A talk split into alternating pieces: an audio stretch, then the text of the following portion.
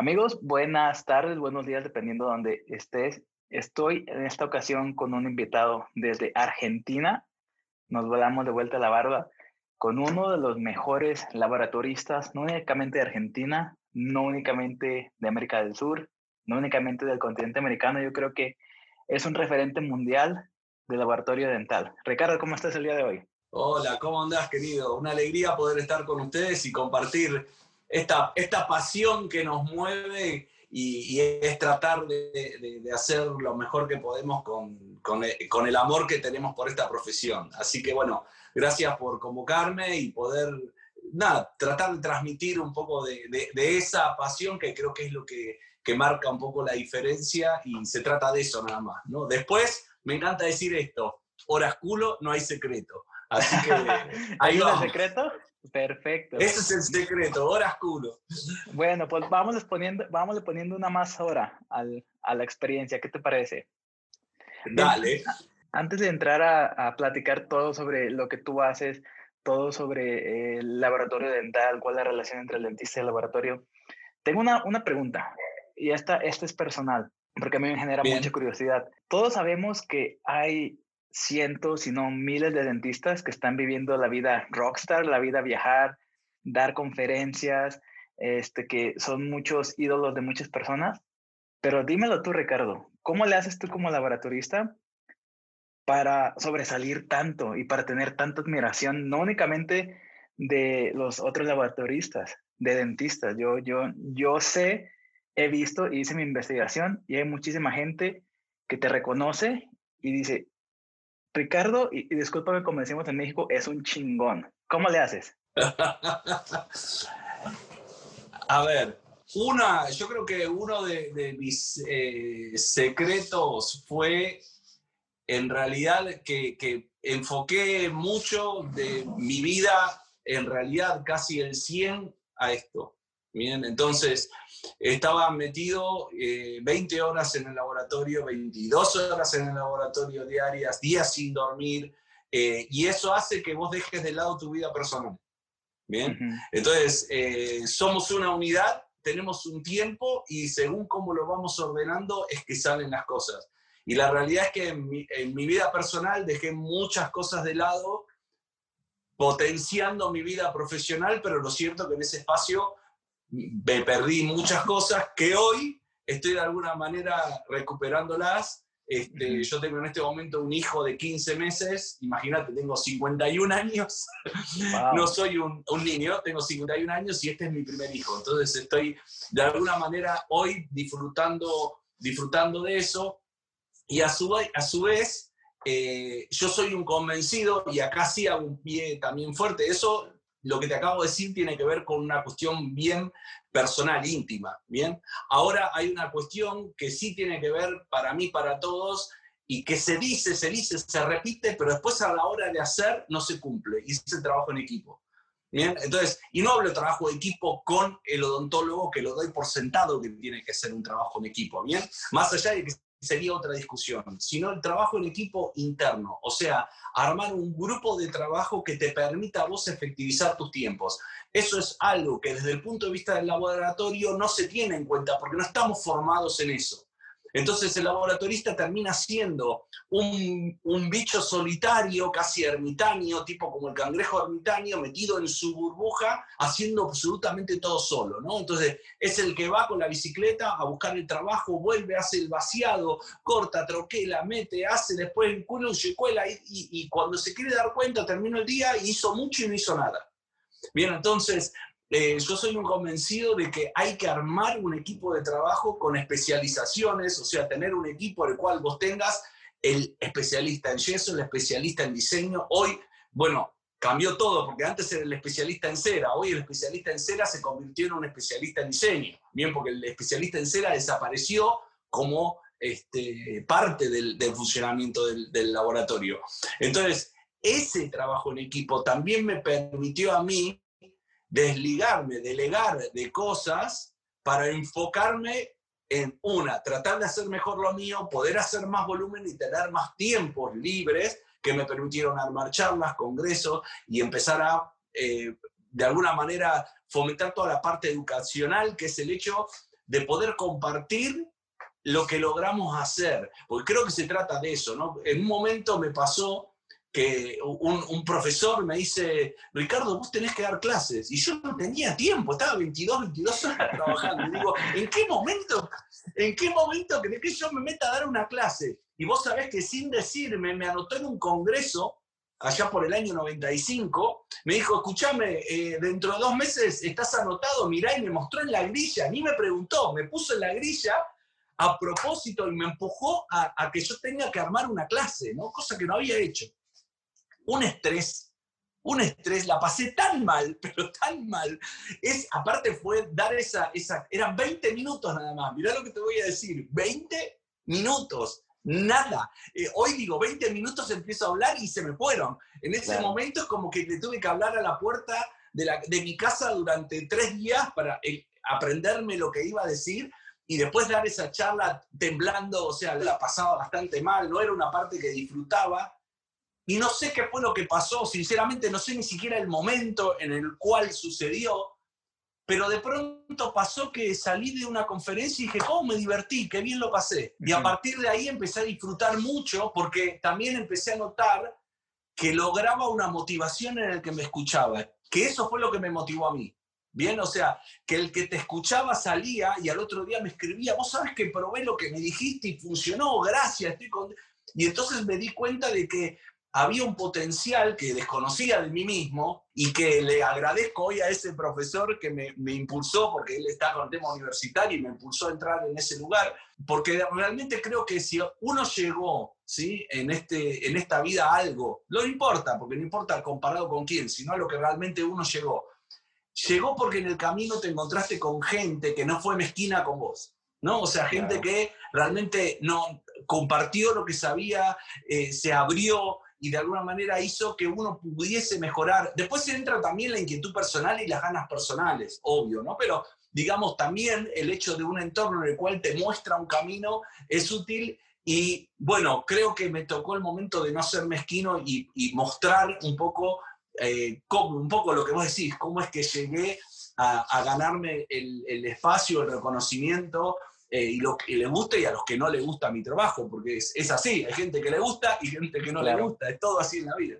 Perfecto, perfecto. inclusive ahorita estoy haciendo un poco de introspección y así era como funcionaba antes del Internet, porque ahora yo he detectado que hay muchos como que se quieren subir al podio sin haber hecho antes nada, entonces están haciendo todo al revés. Así, es como, espérate, espérate, espérate. Primero te tienes que, como tú dices, ponerle muchas horas, 20, 18 al día y luego ya vas a poder tú enseñar algo y ponerte en ese podio. Entonces en aquel momento tú estabas haciendo todo al revés y bien merecido porque estabas puchando tus límites, no nada más en el laboratorio, sino que en el momento en el que te paraste con esa fobia, este, estabas saliendo de tu zona de confort y aquí están los resultados, el efecto compuesto de todo lo que hiciste, ¿no es así? Y además, claro, además, en bueno, eso creo que eh, para mí es otra, eh, otra característica que por ahí, eh, si lo decís, hace a que eh, yo tiendo a, salirme de mis zonas de confort, es como que busco ese lugar, el, estar constantemente tratando de, mejorar, aunque no lo logre, no importa, pero la intención es tratar de buscar un camino que me haga mejorar, ser más efectivo y veloz. Porque acá hay otro tema. Eh, en los años de, ya tengo 32 años haciendo laboratorio, no es, es toda una vida, 32 años. 32 años. Entonces, he pasado por una transición, o sea, eh, la, profesión se ha, mutado de tal manera que uno ha tenido que adaptarse a esa, a esa mutación. Siempre fui un bicho de máquinas, o sea, en su momento cuando arranqué, y acá hay un concepto que para mí, para los técnicos, es importante incorporarlo, porque yo veo que hay una equivocación muy grande a la hora de analizar cómo es que funciona el laboratorio y qué sirve y qué no sirve. Y lo más valioso que tenemos como laboratoristas es nuestro tiempo. Entonces, hay que entender ese concepto. Lo que pasa es que una cosa es decirlo y otra cosa es entenderlo realmente. Entonces, eh, yo hay temas que trato de evitar, que es la discusión de, de, lo que valen o no las cosas. ¿sí? Porque es una discusión que, no tiene, que lleva a un lugar muy áspero y donde no se termina hablando de fondo. Por eso me gusta decir, Muchachos, lo más valioso que tenés es tu tiempo. Entonces, si lo más valioso que tenés es tu tiempo, No importa lo que te vale un revestimiento, un folio, una pastilla, una máquina. Si esa máquina te quita tiempo, te hace ganar dinero. Entonces, si no se entiende ese concepto, uno va a terminar usando un mal revestimiento, una mala máquina, por ahorrar dinero en ese lugar y eso va a implicar en más tiempo personal y más tiempo personal implica la peor pérdida que vos podés tener en cualquier cosa que hagas en la vida. Entonces, ahí hay un punto que, a mí me cuesta mucho hacer entender. No me preguntes cómo es que a mí me entró en la cabeza eso, pero siempre me gustó decir que cuando uno ahorra dinero, lo que está haciendo es guardando tiempo suyo en un cajón. Bien, entonces, es, y, entender ese concepto de que en realidad el dinero es tiempo, no es dinero solamente.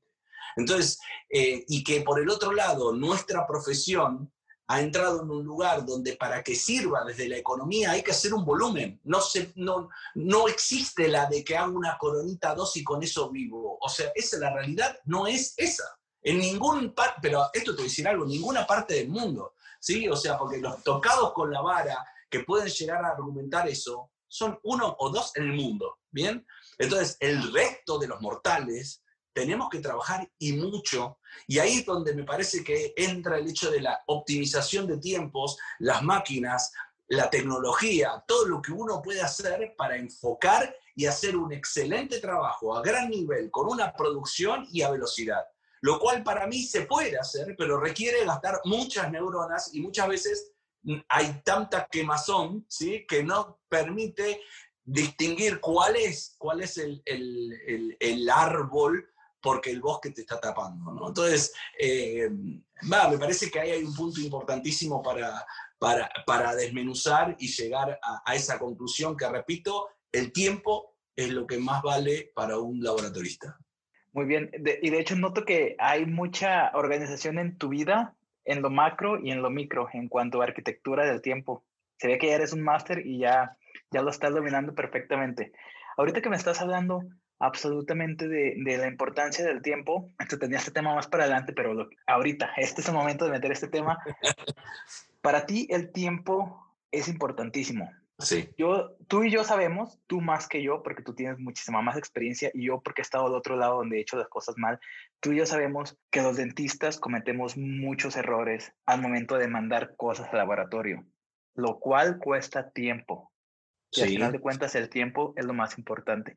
Entonces, ¿qué te parece si me, me, comentas, porque la gran mayoría de las personas que ven esto están acabando la escuela dental, cuáles son los errores más comunes que tú has visto en todos tus años de experiencia de dentistas que mandan al laboratorio y cómo podríamos empezar a corregirlos para de repente empezar a cambiar el chip para que alguien vea esto y diga, ah, ¿sabes qué? Estoy haciendo esto mal, déjame, déjame corregirlo. Mira, esto es súper interesante la pregunta porque uno de los, de los puntos que yo hoy eh, veo, que por ejemplo, los, los dentistas están casi más preocupados por tratar de ser laboratoristas que por ser buenos dentistas. Bien, entonces, enfocan mucho tiempo en porque tengo que aprender a hacer un encerado, porque tengo de vuelta, y para mí tiene que ver con lo mismo que te acabo de decir antes del laboratorista. Lo que aplica para el laboratorista aplica también para el odontólogo. Entonces, si el odontólogo se va a sentar a hacer sus encerados, tiene un problema más serio, que es que no tiene trabajo. ¿Bien? Porque un odontólogo que trabaja bien no tiene tiempo de hacer sus encerados. ¿Se entiende?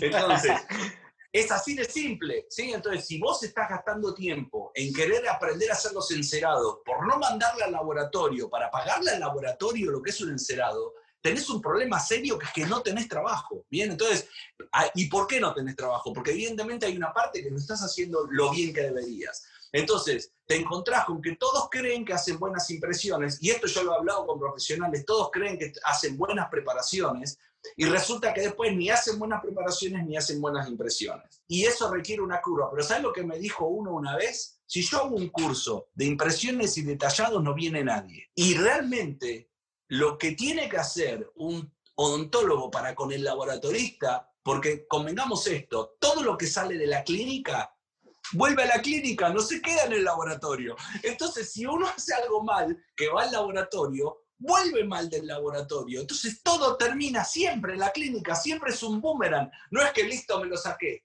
¿no? Entonces, es como las non-prep. Cuando salieron non-prep, la ficción del clínico era, qué bueno, no tallo, tomo una impresión, se la mando al laboratorio y me vuelven las, las carillas.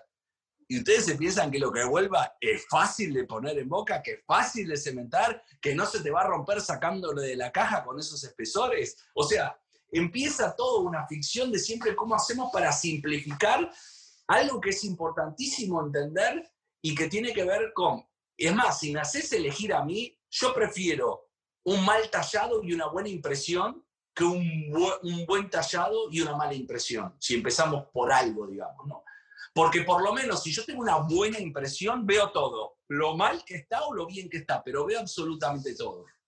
Entonces, nosotros estamos acostumbrados a salvar cosas mal hechas clínicamente. Bien, o sea, una mala preparación, por ejemplo. Estamos acostumbrados a hacer cosas para salvarlas, pero lo tengo que ver en el modelo. Si no lo veo en el modelo, no sé qué tengo que salvar. Y lo peor que nos puede pasar como laboratoristas es tener que inventar, tener que inventar un borde cabo porque no se ve, porque está tapado por un estilo de impresión. Entonces, inicialmente diría, practiquen mucho tomar impresiones, que acá viene la gran paradoja del nuevo, de la nueva era, que ahora se escanean, no existen malas impresiones. Existen, pero seamos realistas, le queda poco tiempo. Bien, entonces, ¿por qué? Eh, hay una problemática hoy que es netamente económica. ¿Bien? ¿Por qué? La gente que se recibe de 25, 30, 35 años dice, yo quiero un escáner pero están en una edad de crecimiento donde no tienen la capacidad económica para adquirir un escáner. Y la generación de los cuarenta y pico, que pueden acceder, o más de 50, que son los que económicamente ya hicieron una trayectoria y pueden acceder al escáner, les parece que no, no, no, no va porque no, tienen que cambiar toda su vida. Entonces estamos en un momento de transición muy difícil en la profesión, tanto odontólogos como técnicos, porque hay un cambio de paradigma. La realidad es que hay un cambio de paradigma que hay que afrontar y que en el laboratorio impacta muchísimo más fuerte de lo que impacta en la clínica. A mí me hablan de odontología digital y para mí es eh, una especie de ironía hablar de odontología digital, porque vos sos odontólogo, vos das anestesia por cable, vos por computación, vos tallás un paciente por cable, no, o sea, todo lo que vos haces sobre el paciente es prácticamente lo mismo. Lo único que te varió es en la toma de impresión con el escáner. Entonces, desde lo que es odontología digital, en realidad la única fase que vio mucho cambio es el diagnóstico. Ahí sí. Pero en el caso del laboratorio, el mundo se dio vuelta. Yo eh, realmente estudié cuatro años en la universidad, hice durante 20, años exactamente lo mismo, que era mandar la moto, traer el trabajo, hacer el vaciado, troquelar, hacer un, encerado, incluir, colar, cargar cerámica y mandar de vuelta. Ese era todo el ciclo, ¿bien? estaba todo muy bien ordenado, todo muy, tenía un esquema súper dinámico. Con la aparición de los sistemas calcámicos, con la aparición de los escáneres y principalmente el que dio vuelta a todo es el escáner intraoral, el laboratorio se, convirtió en otra cosa. Hoy prácticamente todo está dentro de la computadora. El 90% está dentro de la computadora. A partir de ahí o se imprime o se expresa y a partir de ahí después se termina, pero hay toda una estructura que el laboratorio está cambiando, se está convirtiendo absolutamente en otra cosa y estamos viviendo, sufriendo, padeciendo y disfrutando ese cambio según el lugar en el cual esté sentado. Es así de simple, ¿no? Eh, pero la realidad es cuando vos empezás eh, ¿qué yo? Yo estoy en Argentina, es un país subdesarrollado, ¿no? Entonces, eh, eh, siempre me gusta decir, vos tenés los países desarrollados, después tienes los países subdesarrollados. ¿A qué lugar va el país subdesarrollado?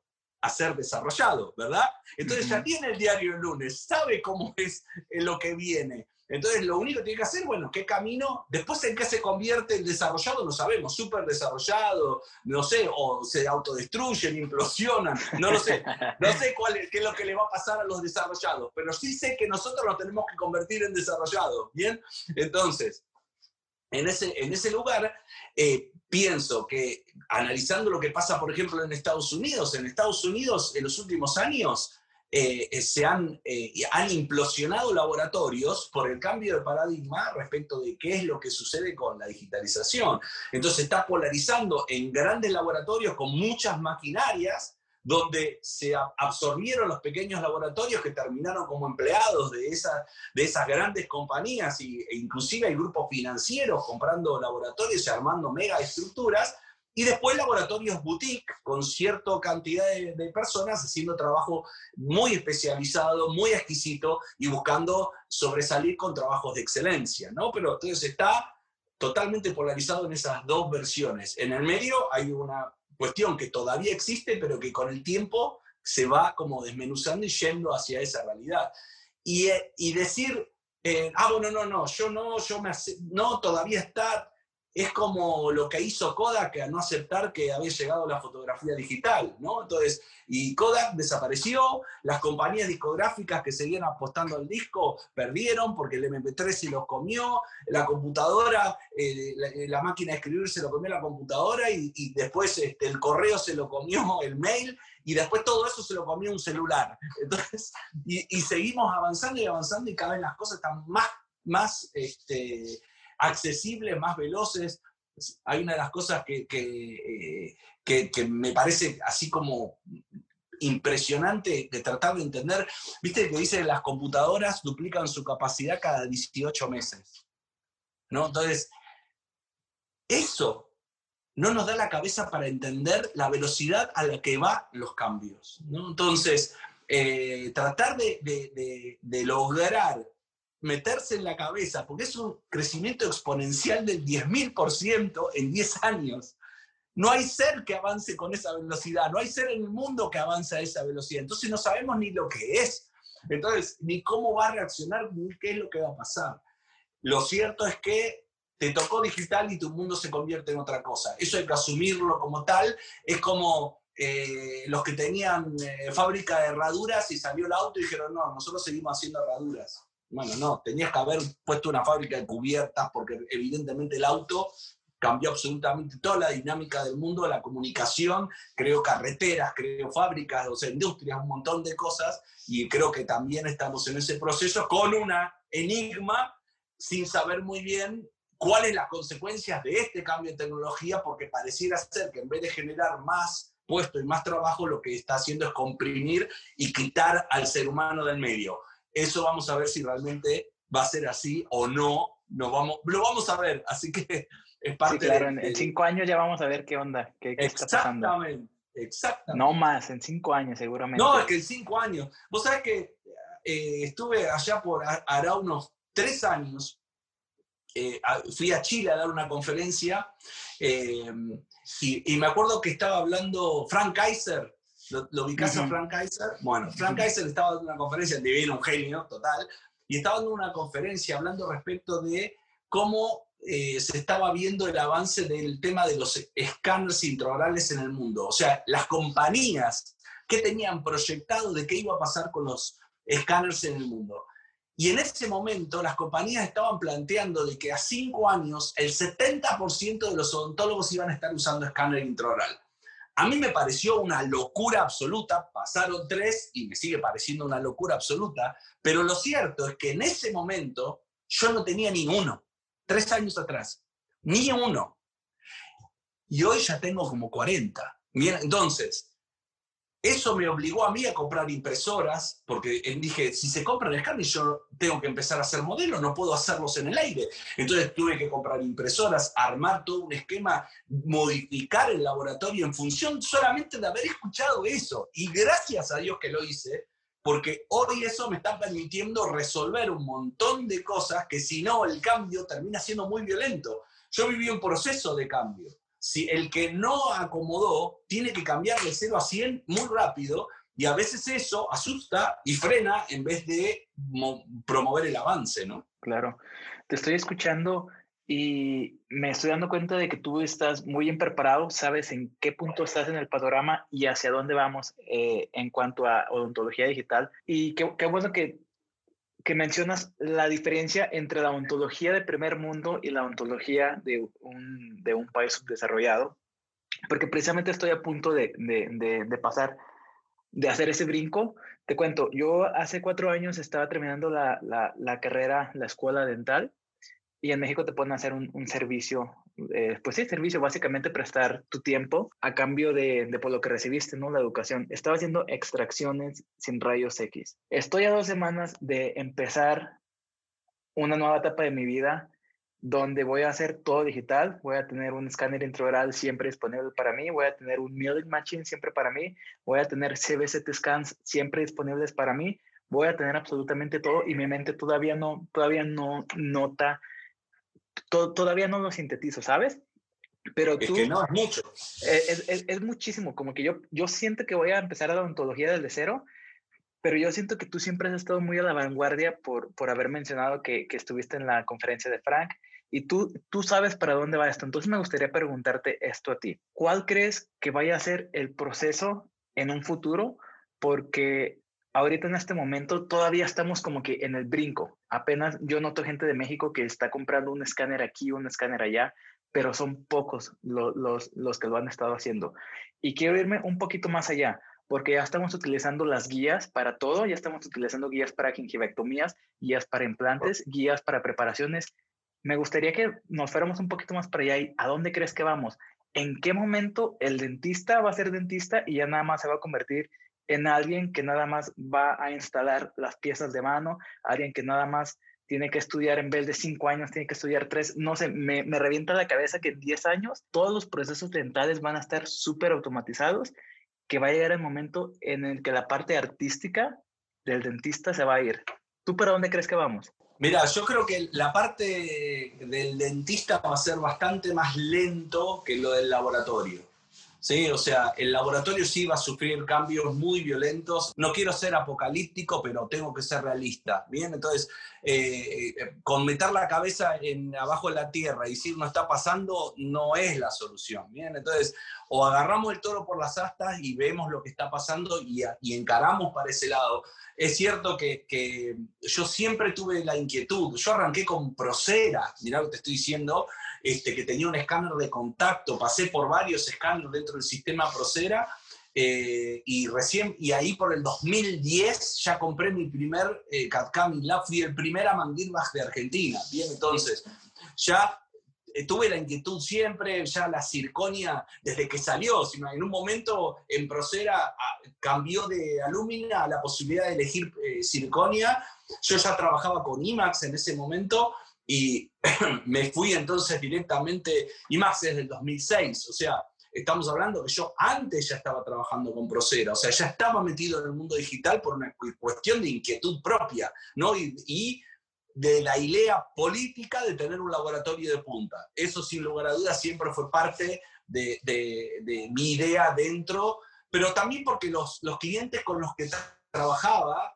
me motivaban a eso, ¿no? O sea, en ese momento yo tenía un nivel de odontólogos que confiaron en mí, yo era muy joven en ese momento, imagínate, estamos hablando unos 20 años atrás, donde confiaron en mí como alguien, y yo estaba empezando, pero tenía esa inquietud de, de, siempre estar queriendo hacer, inventando cosas, este, cómo resolver la problemática. Cuando apareció la implantología, yo vi, vi salir los implantes, Entonces, y toda la problemática que se fue generando y cómo fuimos buscando soluciones, soluciones, soluciones a, a los problemas que cada material nuevo que aparecía nos generaba, ¿no? Porque traían una solución y traían un problema como todo, la digitalización trae un montón de soluciones, pero trae otro montón de problemas, ¿no? ¿Cuáles serían los problemas que tú has visto que la digitalización ha traído, tanto en el laboratorio como en la odontología para los dentistas? Mira, una es que hay una ficción de creer que todo es mágico, ¿no? Entonces, mm, que Vos escaneás, mandás, salís y todo sale de una manera totalmente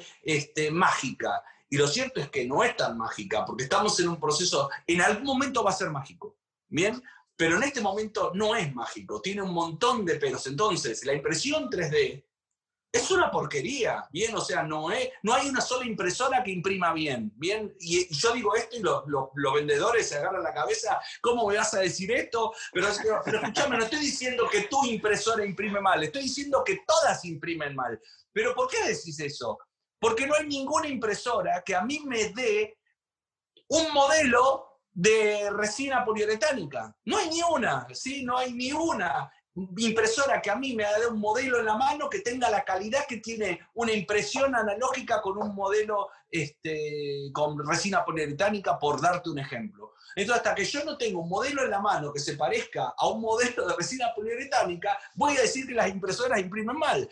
Después, la realidad es que como tengo un archivo y lo tengo que convertir en realidad, tengo las impresoras, hoy por hoy, por ejemplo, a mí la que más me gusta de las que tengo es la SIGA, por decir una. ¿no? Ahora, eh, tampoco es que tiene la perfección que yo quiero o me gustaría ver en un modelo. De hecho, yo tengo, mirá lo que te voy a decir, nosotros como laboratoristas estamos entrenados a que tengo la restauración y el modelo nunca se toca. Bien, el modelo es lo más valioso que tiene el laboratorista. Entonces tengo que hacer que la restauración ajuste en el modelo en digital, yo tengo la restauración, tengo el modelo, yo toco el modelo, nunca la restauración. Entonces, ¿por qué? Porque sé que la restauración tiene más precisión, porque una fresadora tiene un gap de 4 micras, cuando una impresora tiene un gap de 25. Bien, entonces, hay que cambiar la cabeza. Hoy por hoy, la realidad es que las impresoras todavía no nos dan, por eso siempre digo todavía, todavía. Es lo mismo que discuto mucho con respecto a, eh, por ejemplo, me encanta trabajar con Exocad, amo Exocad, es, me parece que es una maravilla lo que han hecho con ese software. Bien, y vengo planteando, ojo con la inteligencia artificial, ¿no? O sea, para mí, si me vas a decir, yendo ahora a contestarte un poco la pregunta en ese lugar, porque venimos diciendo, bueno, la profesión del futuro del técnico va a ser ser designer. ¿Bien? Y yo no quiero, digamos, digamos tirar, eh, como le, digo, eh, eh, depresión al punto, pero para mí la inteligencia artificial va a reemplazar al designer. Nosotros vamos a subir los archivos y va a haber toda una nube en la cual vamos a subir esos archivos, la inteligencia artificial que va a tener cargado dos millones de casos que hizo iguales, va a hacer un diseño, te lo va a tirar en tu computadora y vos solamente le vas a poner tu toque personal. Y tu computadora va a aprender de los tus toques personales para que en el siguiente caso, cuando baje, le haga automáticamente los gustos que vos tenés y vos a mirar y decir, uy, qué bueno, a expresar. Bien, entonces, eh, la parte del diseño para mí es algo que hoy todavía requiere mucho tiempo de hora hombre, pero que creo que cada vez va a ir más rápido. De hecho, hace dos semanas atrás tuve una reunión con la gente de Exocad que está presentando ahora, por ejemplo, el Galloway, que es el nuevo Exocad, que es el, que sale en, reemplazo o de, no reemplazo, sino es un upgrade de lo que es el Plaplit, ¿bien? Y este nuevo Galloway ya incorpora parte de proceso con inteligencia artificial. Entonces, hay ciertos puntos por ejemplo, Smile Creator, la parte de fotografía y de boca hace todo automático. Ya no tenés que hacer vos el proceso de pongo alineo, pongo, saco. ¿sí? Entonces, parte de los procesos empiezan a automatizar. Quiere decir que la siguiente va a haber otra parte. Fíjate que cuando vos tirás los puntos de delimitación, al principio el software te tiraba cualquier cosa y vos estabas puntito por puntito poniendo todo. Y hoy por hoy prácticamente te, determina la línea de preparación automáticamente. Bien, entonces, todos esos procesos cada vez van a ser más veloces. Va a ser eh, eh, eh, procesos mucho más automatizados, con lo cual va a aumentar la capacidad del grupo que tenga máquinas de fresar más, más coronas, el que tenga las máquinas, y va a tener que ver cómo hace para agilizar el proceso de terminación. Bien, yo creo que la parte de terminación en el laboratorio todavía va a ser una parte muy fuerte hasta que en algún momento la máquina logre terminar las cosas también. Creo que ahí es donde va a faltar todavía años para el técnico, pero todos los procesos previos se van a empezar a agilizar. Ya te digo, en cinco años vamos a ver cambios muy, muy importantes. Y de parte de la clínica, o sea, ya se están desarrollando sistemas de CAD-CAM para fresado intraoral, por ejemplo, ¿no? que no solamente el, el, hecho del first fit con un proceso de diseño para tener guías de fresado o guías donde todavía el, el proceso de, de, de, mano del profesional sobre el paciente sigue existiendo porque es el que utiliza la guía para no equivocarse o hacer preparaciones o colocaciones implantes mucho más precisas, pero necesitas todavía la mano con la guía para llevar. Bueno, se están desarrollando, lo que pasa que obviamente son sistemas todavía muy, muy precarios o, prototipos de armar guías que se fijen dentro de la boca y que haya tipo una mini turbina, la cual automáticamente va realizando las preparaciones, mientras por el otro lado tenés a la máquina ofreciendo las carillas y que te está haciendo las dos cosas al mismo tiempo, ¿no? Entonces, esa es así como también un poco ciencia ficción, pero recordemos que Julio Verne hizo un submarino nuclear y la silla eléctrica y no existía ni la electricidad ni la energía nuclear. Entonces, y hoy, bueno, de hecho ya la silla eléctrica es algo obsoleto y los, y los, y submarinos nucleares son así como la bomba de lo que puede hacer el, ser humano, ¿no? Entonces, ojo con, con, la ciencia ficción porque muchas veces termina siendo lo que realmente, eh, lo que realmente pasa. Y cada vez más rápido.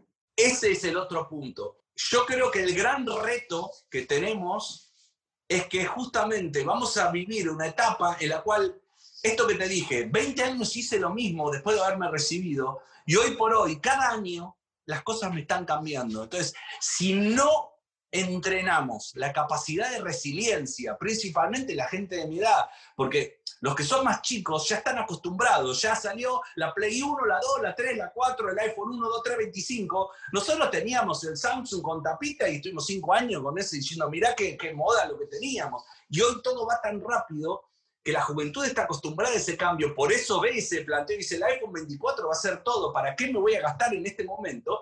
Pero nosotros venimos de una generación donde nos cuesta muchísimo, y a algunos muchísimo más. Yo por suerte siempre tuve la inquietud, siempre me gustó y estuve atrás de la tecnología y me, y, me siento muy cómodo con eso y me divierte el cambio. ¿no? Entonces, lo que te decía, siempre me gustó estar fuera de la, de la zona de confort. Acá, por ejemplo, en el laboratorio me dicen que estoy loco, porque no sé, yo tengo que entregar un caso mañana y se me ocurre algo y digo, ay, lo voy a probar. Y me dicen, pero lo tenés que probar con el caso que hay que entregar mañana. ¿Sí? O sea, dice, y sí, pero ¿y si te sale mal y, y me quedaré sin dormir y lo hago de vuelta? O sea, si el otro camino yo sé lo que tardo. O sea, yo tengo un camino que sé la efectividad que tengo y el tiempo que tardo. Que yo, hoy, yo llegué a la mañana acá y hice 10 carillas, folio de platino, feldespáticas, hice el folio, cargué la cerámica, le di la forma, lo glacié y estoy sentado ahora voy y están listas en una caja para entregar. Hice 10 carillas en 4 horas. Entonces, yo, sé que puedo hacer eso y puedo ser muy efectivo. Entonces, y hasta le saqué foto, ¿no? hasta todo el tiempo de sacarle foto. Entonces, a mí que me digan, no se puede hacer el trabajo rápido y bien, ojo, porque sí se puede hacer el trabajo bien, pero tenés que saber eh, eh, eh, dónde es que se termina. Bien, porque después hay una especie de cuestión para que si le pongo este angulito y este angulito y esta cosita y después ya, y te quedas cuatro horas girando los angulitos y resulta que no cambiaste nada, o lo que cambiaste fue para peor. Bien, entonces, justamente cuando hablo de efectividad, es saber que vos haces track, track, track y llegaste a lo que tenés que llegar. ¿sí? Entonces, lo otro en realidad es no saber a dónde tengo que ir. Bien, entonces, el hecho de saber a dónde tengo que ir implica concentración en lo que hago todo el tiempo y principalmente vuelvo a lo que digo al principio. Horas culo no hay secreto. Vos querés tocar la guitarra. Vos querés tocar. Es que es así. Vos querés tocar la guitarra. Y vos, yo no te voy a decir, tomá la guitarra y empezá a tocar. Porque vas a agarrar y vas a decir, che, ¿viste lo que toca Steve Vai? ¿Cómo me gusta lo que toca Steve Vai? Hermanito, Steve Vai, para ser Steve Vai, estuvo 12 horas diarias, tiki, tiki, tiki, tiki, tiki, tiki, tiki, tiki. No hay secreto, no es que llegó a eso por ser Steve. Llegó a eso porque tuvo la conducta, la disciplina, la voluntad y la pasión y las ganas de sentarse a esas horas culo, dedicarle para tratar de ser mejor. No hay secreto. O sea, aquellos que quieren salir y se piensan que son Maradona, que todo le viene y sale, y van a tener corto porque Maradona hubo uno. ¿Bien? Entonces, soy convencido que el resto tenemos que trabajar mucho en la disciplina y generar caminos que nos hagan ser efectivos. Disciplina sobre talento, 100%, trabajo duro. Exactamente.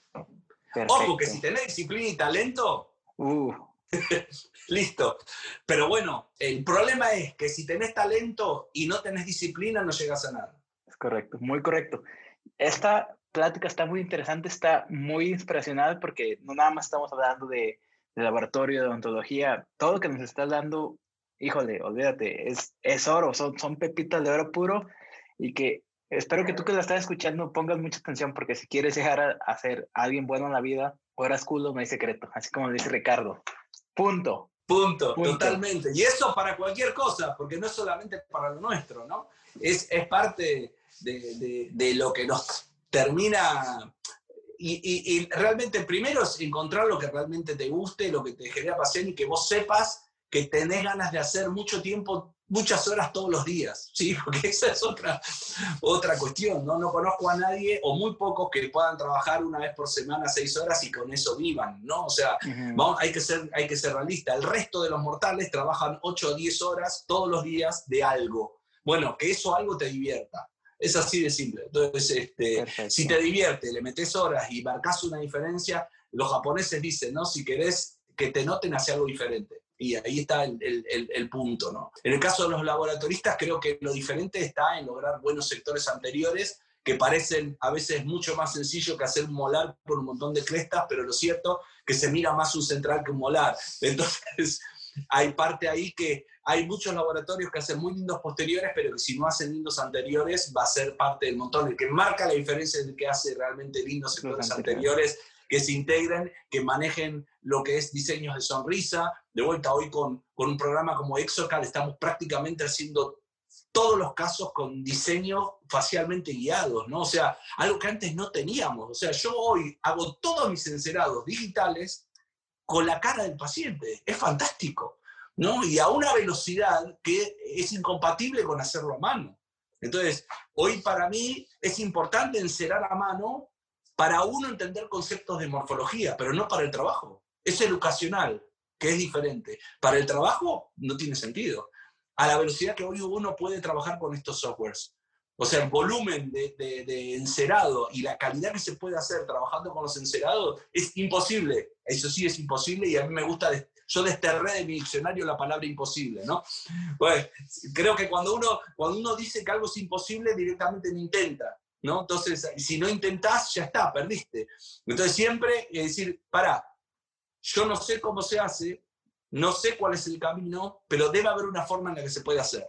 Los que piensan así son los que terminan llegando a la luna, ¿no? Entonces, es como, como parte de lo que creo que es eh, quitar el imposible, el no se puede, como parte del, del diccionario, y decir, todavía no sé cómo se hace, pero se tiene que poder. y tener la cabeza funcionando, buscando ese camino para lograr las respuestas. Magnífico, excelente Ricardo, muchísimas gracias. Me gustaría ya nada más eh, que nos menciones, y esto es un problema que tanto técnicos como dentistas lo sabemos, existe una pésima, mala, horrible comunicación entre los dentistas y el laboratorio dental. Personalmente, yo he sabido de personas que le mandan al laboratorio las cosas, inclusive dejan que el laboratorio haga los diseños de las prótesis removibles, inclusive este, tienen que andar descifrando cosas y, y, yo no sé si tengan una bola de cristal para ver qué es lo que en realidad el dentista está esperando y de nuestra parte nosotros le echamos siempre la culpa al laboratorio.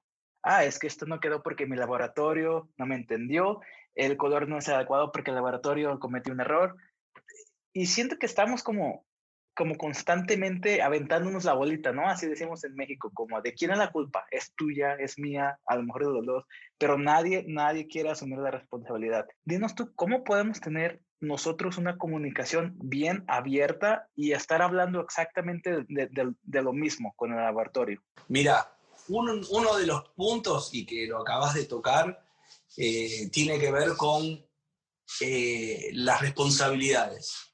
Y el problema de las responsabilidades es que habitualmente esa discusión de vuelta está tenida por la economía. Entonces, nadie quiere asumir la responsabilidad porque nadie quiere asumir el costo económico que eso tiene. Y eso es una necedad, es una necedad absoluta. ¿Por qué? Porque si uno no se responsabiliza o no encuentra el problema, no va a tener un problema con ese caso solamente. Va a tener un problema con los 100 siguientes. Y eso es lo más grave que te puede pasar. Entonces, personalmente, cuando arranca la discusión y empieza el tema de, lo primero que hago es parar la pelota y decir, escuchame una cosa, olvídate, no te lo voy a cobrar de vuelta, ¿te quedas más tranquilo? Bien, a mí me interesa saber y utilizar este trabajo, ¿sabes qué? El costo se llama aprendizaje. Bien, entonces, en ese punto yo tengo que saber en qué lugar nos equivocamos, o vos o yo, porque yo no soy infalible, yo me equivoco, ¿bien? Pero si no descubrimos realmente dónde está el punto, no importa la economía, este caso, que es un problema, lo vamos a tener en los siguientes 100 y ahí sí va a ser un problema económico serio. Bien, entonces, uno, porque vas a estar discutiendo en los 100 casos, dos, porque no vas a encontrar el problema, tres, porque la vas a pasar mal y en vez de tener una cadena que yo le digo un círculo de felicidad, que es Vos me mandás el trabajo, yo hago el trabajo, yo te mando el trabajo, se lo pegás al paciente, el paciente te paga, vos me pagás. Todo felicidad. Bien, entonces, para lograr eso, la comunicación es fundamental y encontrar dónde están los problemas para poder darle una solución es fundamental. Y estar discutiendo por economía y no hacerse responsable, tanto técnico como, como clínico, ¿eh? no me importa la posición, ¿sí? O sea, el tema es que realmente tener la humildad de reconocer en dónde está el punto del error es parte del proceso. Me parece que quizás la palabra sea humildad. Bien, y saber de que nos vamos a, que nos vamos a equivocar y encontrar ese punto. Y ahí empieza la comunicación real, porque cuando vos decís, listo, me corro del tema económico, empiezo a mirar y digo, y me pongo más científico, bueno, esto es parte del aprendizaje, hasta el error se convierte en algo más divertido. Bien, entonces, en ese, en ese lugar Después, cuando encontrás dónde es que está la equivocación, decís, no te puedo creer, mirá dónde le pifiamos. Entonces, buscar, buscar, buscar, pero ¿sabes qué? Para eso también hay que estudiar. Bien, entonces, y acá tenemos un problema también, porque a la gente no le gusta estudiar, no le gusta descubrir, no le gusta saber por qué las cosas funcionan como funcionan, por qué un yeso funciona, por qué un revestimiento. Hoy tendiendo a desaparecer, cómo funciona un software, cómo funciona una impresora, qué es lo que pasa con las distorsiones en los, ejes Z, Y, X, bien, qué pasa con cada una de esas cosas, entrar a ver qué pasa con la fotopolimerización de resina, cómo funciona una SLA, cómo funciona una DLP, por qué, qué es lo que hace que cada una tenga una característica que sea para mejor o peor, bien, es descubrir y no decir, ah, no, el problema es porque escaneó mal. ¿Cómo sabes que escaneó mal y no es que imprimiste mal?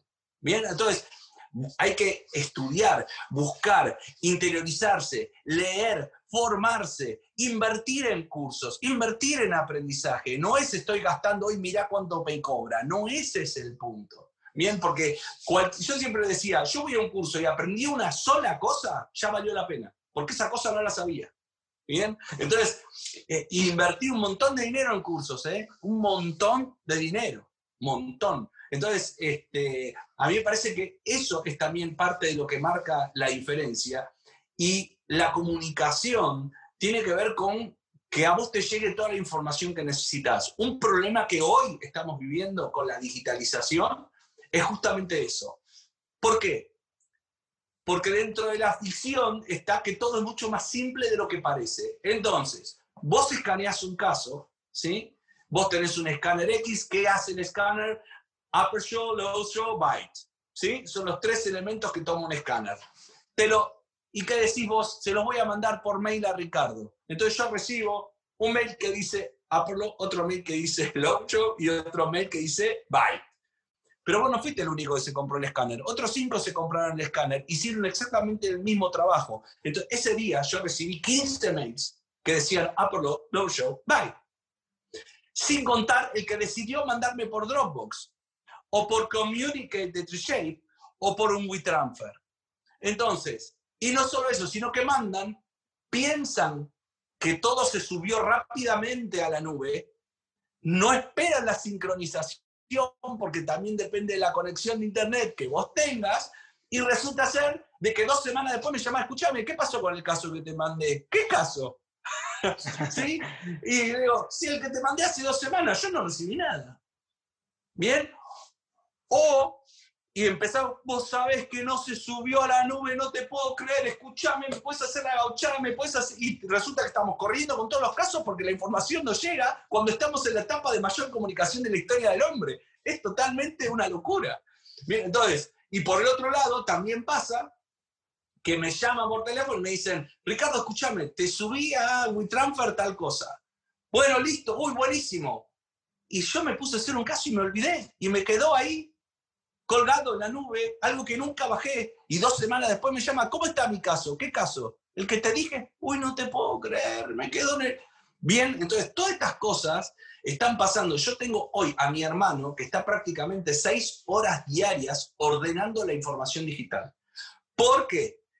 Porque por ahí vos también mandaste, vos antes agarrabas una caja, le metías impresión de trabajo, modelo de trabajo, el antagonista, la mordida, una orden de trabajo y hasta le metía fotos o un disquete o un pendrive con fotografía para que el laboratorista vea. Cajita armadita. Bamoto viene, nosotros tenemos toda la información. Hoy vos me mandás los escaneos, ay, no te mandé las fotos, ay, no te mandé la orden. Y tres días después me mandás la orden, tres días después me mandás las fotos. Y tengo que decir, che, no me mandaste las fotos, no me mandaste la orden, no me mandaste esto. Entonces, hay un tema de ponernos de acuerdo respecto de vuelta cuál es la información que necesita el laboratorio, que es la misma que necesitaba antes. Un modelo de trabajo, un antagonista, un registro, fotos, una orden de trabajo, son las cinco cosas, pero nada más que al ser digitales necesitamos unificarlas en algo para que la comunicación fluya y no se termina trabando y complicando por no entender de que es un poco más complejo de lo que pensamos. ¿bien? O sea, uno piensa que porque es digital todo es más rápido y se simplifica, pero requiere un entendimiento también de qué es lo digital y cómo funciona y que también tiene sus tiempos, que dependen de un montón de factores que muchas veces no tenemos en cuenta como velocidad de conexión de Internet. ¿no? Personalmente, para tratar de mejorar esa comunicación, lo que estoy planteando es decir a los profesionales, bueno, escuchame, hagamos una cosa. Vos armás en tu escritorio una carpeta ¿sí? del paciente Juan Pérez.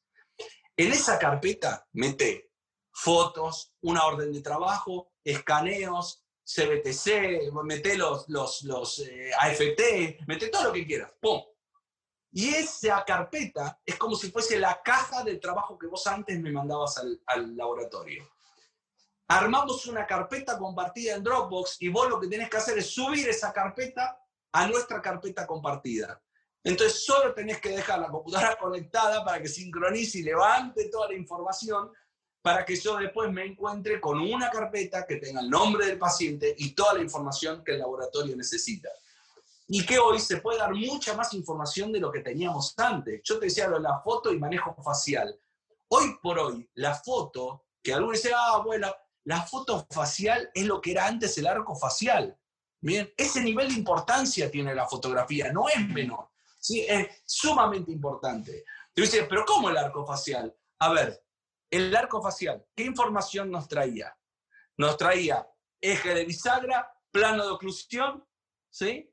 Entonces, este, y la, posición de relación del maxilar con respecto al, a las ramas del articulador. Eso nos permitía a nosotros laboratoristas tener una alineación de dónde estaba la cabeza del paciente, imaginar y poder tener una línea media, un plano un eje de bisagra. En el momento en el cual le metimos una fotografía, reemplazamos el arco facial, porque la fotografía que me da plano de oclusión, línea media y el eje bisagra está en el, mismo software que tiene toda una automatización hoy de la parte de articuladores, más allá de que uno pueda mover este, virtualmente lo que sea ángulo de vene, trayectoria condila, trayectoria incisiva, todos los parámetros que ya sabemos de movimientos mandibulares. ¿no? Entonces, eh, realmente es súper interesante todo el proceso, a dónde está avanzando y en esta parte tener una capacidad de decir, bueno, busquemos esa fase de, comunicación en la cual podamos darle al laboratorio toda la información para que nos pueda hacer un gran trabajo que hoy además ha saltado las fronteras. Yo hoy estoy logrando trabajos que me están mandando de Estados Unidos. Yo estoy trabajando con clínicas de Estados Unidos en este momento, que me mandan los archivos, tal cual te lo estoy diciendo, y yo le termino mandando por FedEx en una caja un trabajo. O sea, es realmente fantástico y acá está el punto, funciona. Eso quiere decir que el que me dice hoy que la, digitalización en ontología todavía hay que ver qué pasa, todavía hay que ver qué pasa, no, funciona.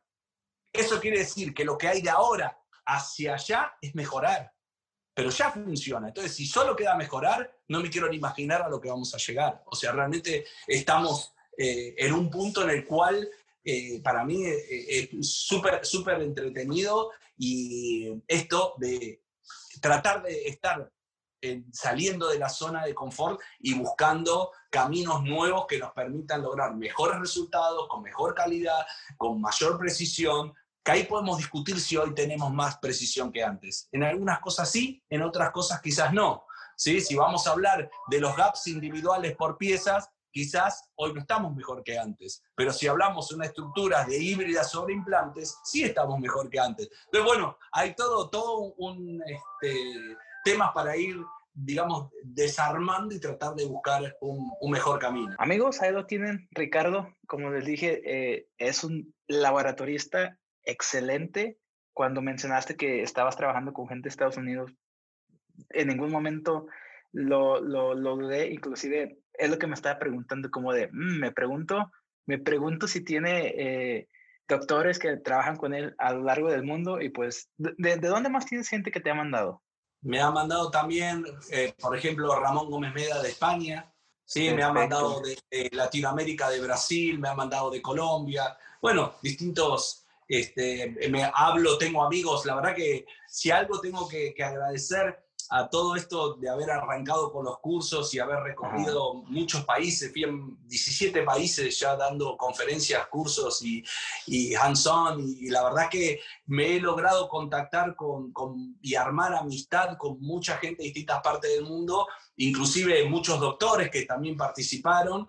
Eh, y, y, cada tanto conversamos y bueno, cuando pueda te voy a mandar un, un, trabajo y, que, y lo documentamos. Y bueno, y está esa cosa de, poder achicar las fronteras, ¿no? O sea, que las fronteras un poco se caigan, que, dejemos de lado la, parte bélica que naturalmente tiene el, ser humano y, de alguna manera buscar la parte que nos hermana, que nos abraza, que nos, que nos hace ser mejores y nos busca caminos de, crecimiento, de esperanza y, y, de ayuda y de poder devolverle algo tan preciado como puede ser una, una sonrisa a alguien que realmente te cambia la vida, te cambia la vida y nosotros tenemos en nuestras manos esa capacidad, realmente cambiar la vida, cambiar la autopercepción, cambiar las personalidades, o sea, cuando uno entiende eso también es increíble, o sea, cómo uno puede lograr que una persona se convierta en otra persona. Y quizás no es que se convierta en otra, sino que es la persona que quería ser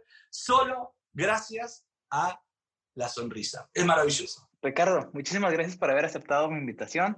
Estoy muy contento y estoy 100% seguro que este podcast va a traer muchísimas cosas de valor a todos los que nos estén escuchando. Ojalá así sea, esa fue la intención, tomar un, grano de arena. Mil gracias a vos por, por la invitación, por todas las, las lindas palabras que, que, has dicho para conmigo. Y culo, es lo único que va.